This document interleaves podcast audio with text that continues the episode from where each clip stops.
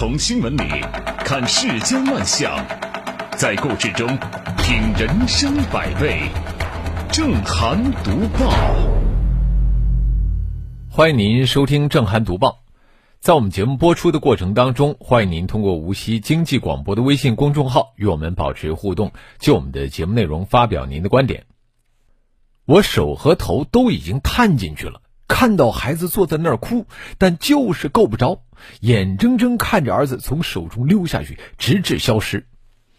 据央视新闻报道，五月十二号，一起惨剧让人格外揪心。西安杨先生一家去亲戚家做客，回家途中遭遇大雨，杨先生牵着三岁儿子的手走过桥下涵洞，没想到原本盖着的窨井盖被掀开。被吞噬的孩子至今下落不明。三岁的孩子刚看到世间美好，就堕入无边黑暗。隔着屏幕，父母的绝望和无助让人心碎不已。比厄运更让人窒息的，还包括一些键盘侠对事实的扭曲。个别网友先搬出“受害者有罪论”，恶意编排所谓父母的失职，空口白牙说别人容易。撸起袖子救人很难。网络暴力的唾沫星子只会变成伤人的钉子，结不成救人的绳子。从搜救现场来看，西安当地出动救护车两辆、防汛车两辆、疏通清淤车两辆、潜水员两名以及专业救援人员三十余名。挖人携带全套电子设备下潜寻人。如果全力搜救都无法寻得孩子的踪迹。用尖酸刻薄的言语苛责父母，又有什么意义？网络暴力者的义愤填膺，有效期只有敲击键盘的瞬息，家人的哀伤才会痛彻心扉。复盘事件经过，应景问题让一家人的命运坠落深井，该反思的是管理环节的责任，而不是受害者在路上正常行走为什么不小心翼翼如履薄冰。近年来，类似悲剧不独一例。据媒体梳理，深圳一名环卫工人种植绿化植被时不慎坠落井中，不幸遇难；浙江一位孕妇掉入井盖松动的窨井，一尸两命；湖北一男童放风筝时意外坠入没有井盖的窨井，不幸溺亡。难道每一起悲剧都能够责备行人未曾步步惊心吗？如果说下水道是城市的良心，那井盖就是通向良心的必经之门。近年来，多部门联合下发加强窨井盖安全管理的指导意见，要求树立小井盖大民生理念。比如，自二零零二年起，北京启用精标井盖，要求能防偷盗、防坠落、防移位、防震动、防跳动，并在千个井口安装反光警示杆，井盖移位将自动弹起。从现实来看，五防井盖还没有成为全国标配。不少地方的井盖管理仍然脆弱，由于窨井管理往往涉及到市政、物业、供电、供水、交通等多个部门，九龙治水的问题也不同程度存在。城市井盖数以万计，管理却不能够挂万漏一。杜绝坠井悲剧考验城市管理，拒绝网暴闹剧同样考验手握键盘者的同理心。给窨井加上防护网。别再让深渊吞噬任何一条生命，也该给网络发声加上理性的滤镜，停止网暴黑洞对人性的扭曲。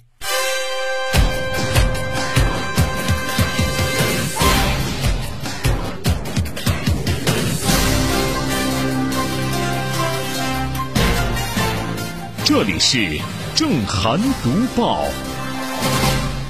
重庆市奉节县纪委日前对奉节县中医院副院长刘某某用单位公款报名西班牙一私立学校进修医疗健康管理硕士一事作出处理，予以当事人刘某某书面诫勉，并作出书面检讨处理。奉节县委宣传部相关负责人表示，现在已进行整改，由个人将所涉公款全额退款。知情人士今年三月称。奉节县中医院花费五点六万元给该院副院长刘某某报名西班牙武康大学进修医疗健康管理硕士，这笔钱是由奉节县中医院转款五点六万元给某教育科技有限公司重庆分公司。医院副院长公款进修私立大学，媒体曝光后，费用退了，当事人也处理了。按说呀，事情当就此打住。不过梳理事件细节，网友呢仍有一些疑问。首先，有关方面对此事到底是如何定性的？事情曝光以后，刘某某曾解释称，主要是医院对政策理解不透所致。其实自己花钱读书就可以了。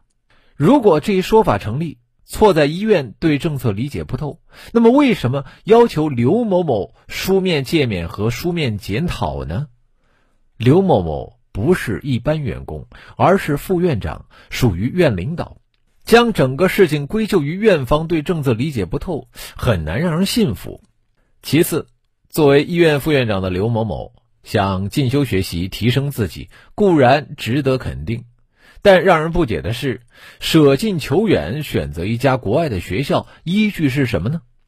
从新闻披露的信息来看，有关方面对事情的定性看起来也是云里雾里，对相关人员处理也有不痛不痒、罚酒三杯之嫌。员工进修学费由单位报销并不鲜见，作为一项福利本身并无不妥。不过，作为事业单位的医院，对员工进修事宜进行审核时，应当慎重。刘某某用单位公款报名进修，看点并非是上了什么大学，而是能否实实在在学到东西，并不是为了一张文凭。这里是正涵读报。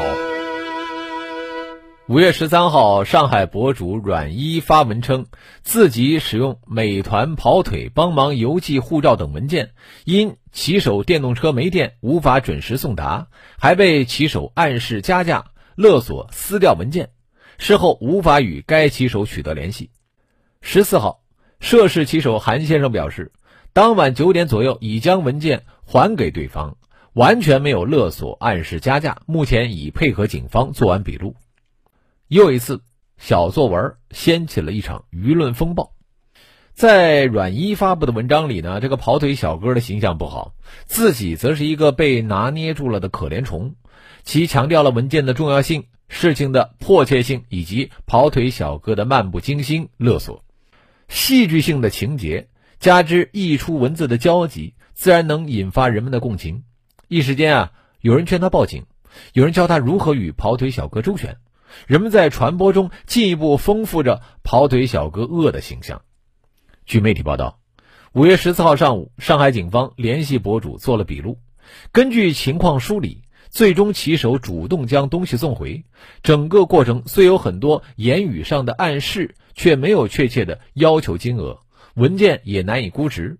这件事应该并不能在事实上构成勒索欺诈。既然博主已经拿回了文件，为什么还要写一篇小作文呢？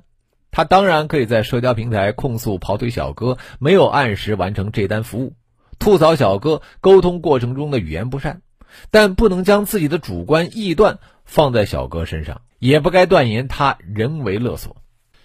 一篇图文并茂的小作文的威力，很容易让一个普通人处于深深的漩涡。必须注意到，小作文的影响力和伤害力是同等的。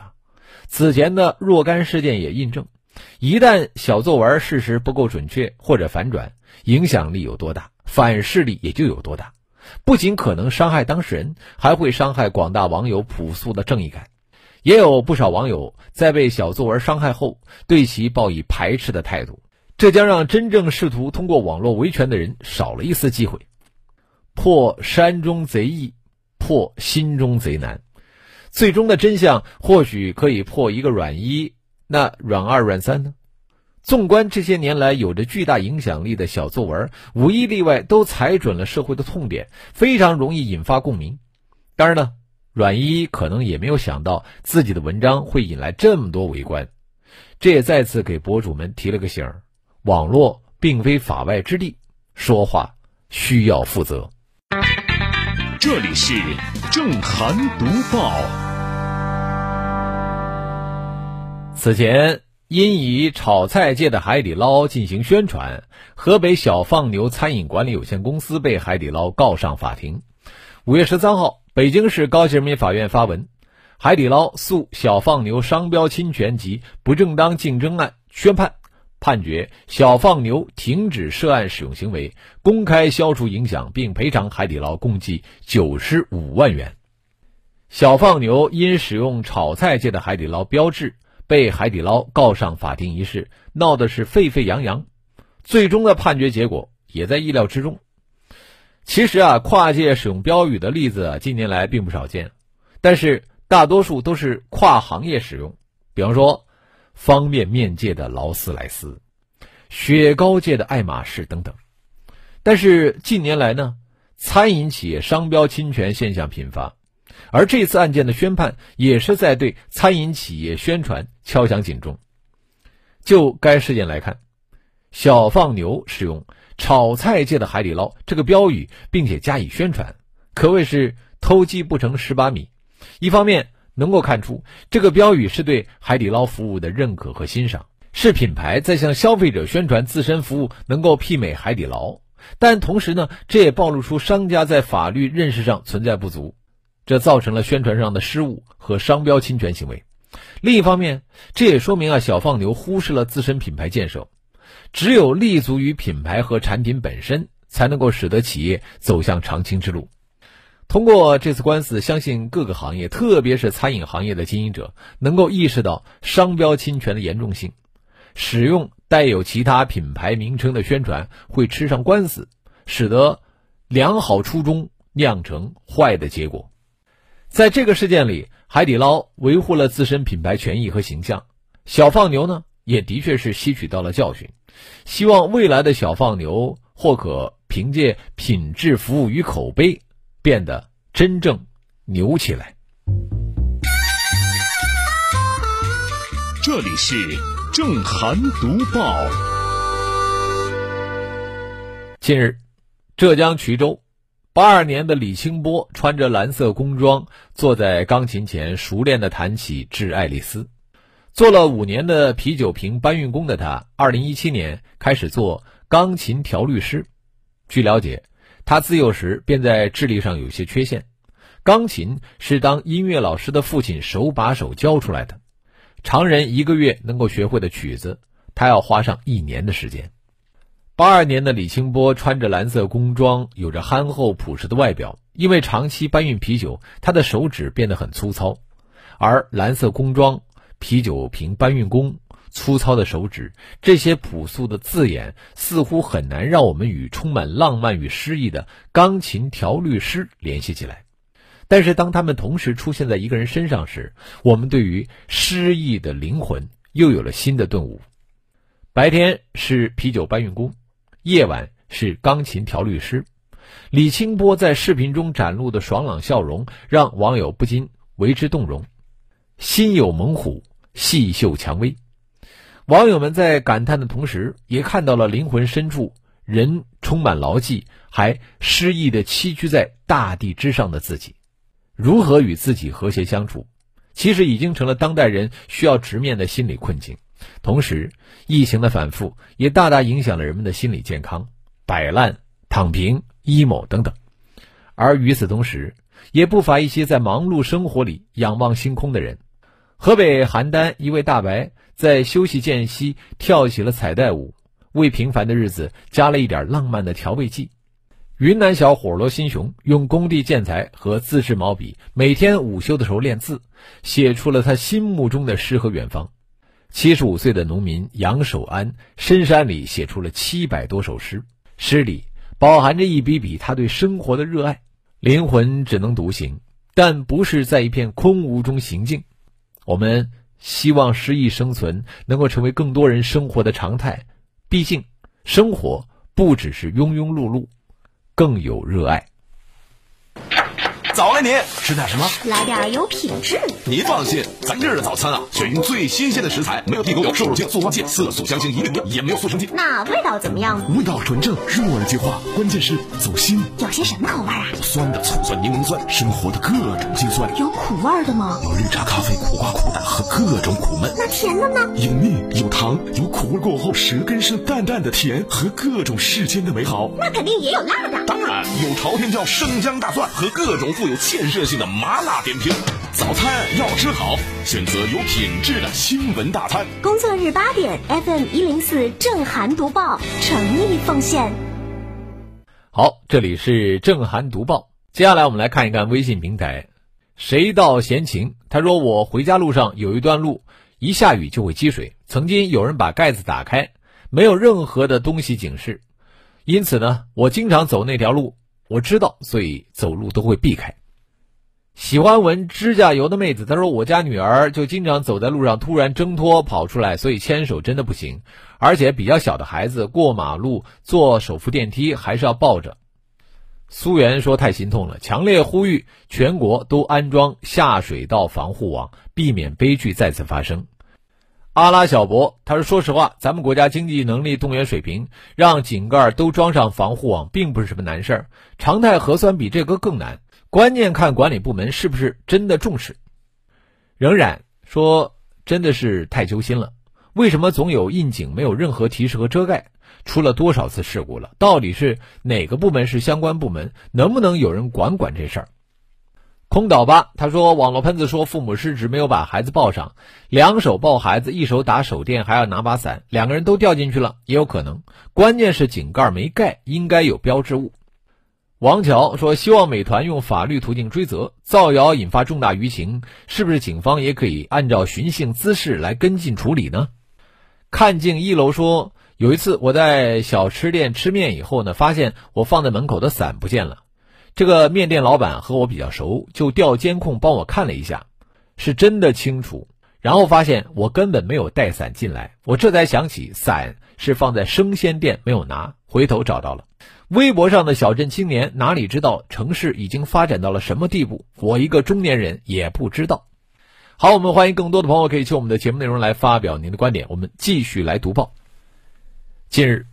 成都市龙泉驿区一居民在人民网地方留言板反映，龙泉驿区图沟河公园一处池塘，每到四月份，癞蛤蟆叫声此起彼伏，吵得附近的住户夜不能寐，建议将这个池塘填平了。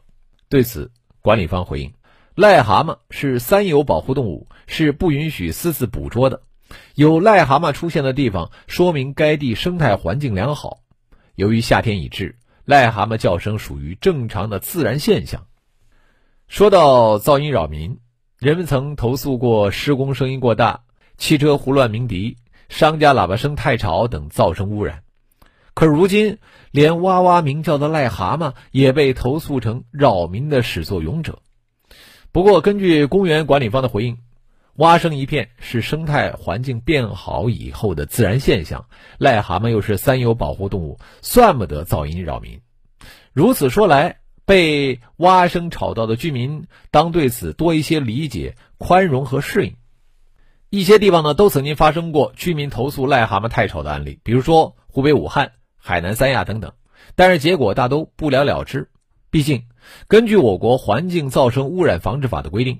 其所称的环境噪声，是指在工业生产、建筑施工、交通运输和社会生活中所产生的干扰周围生活环境的声音。因而呢，从法律的角度解读，癞蛤蟆的叫声不属于噪音。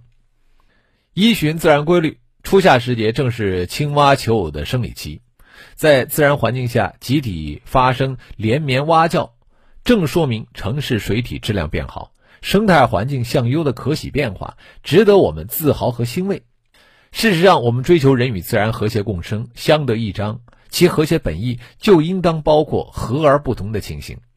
在现实生活当中，我们在享受大自然带给人类绚丽斑斓、鸟语花香的惬意美感同时，也需要对由自然物候、鸟兽虫鱼给生活带来的很多烦恼给予理解包容，比如鸟鸣。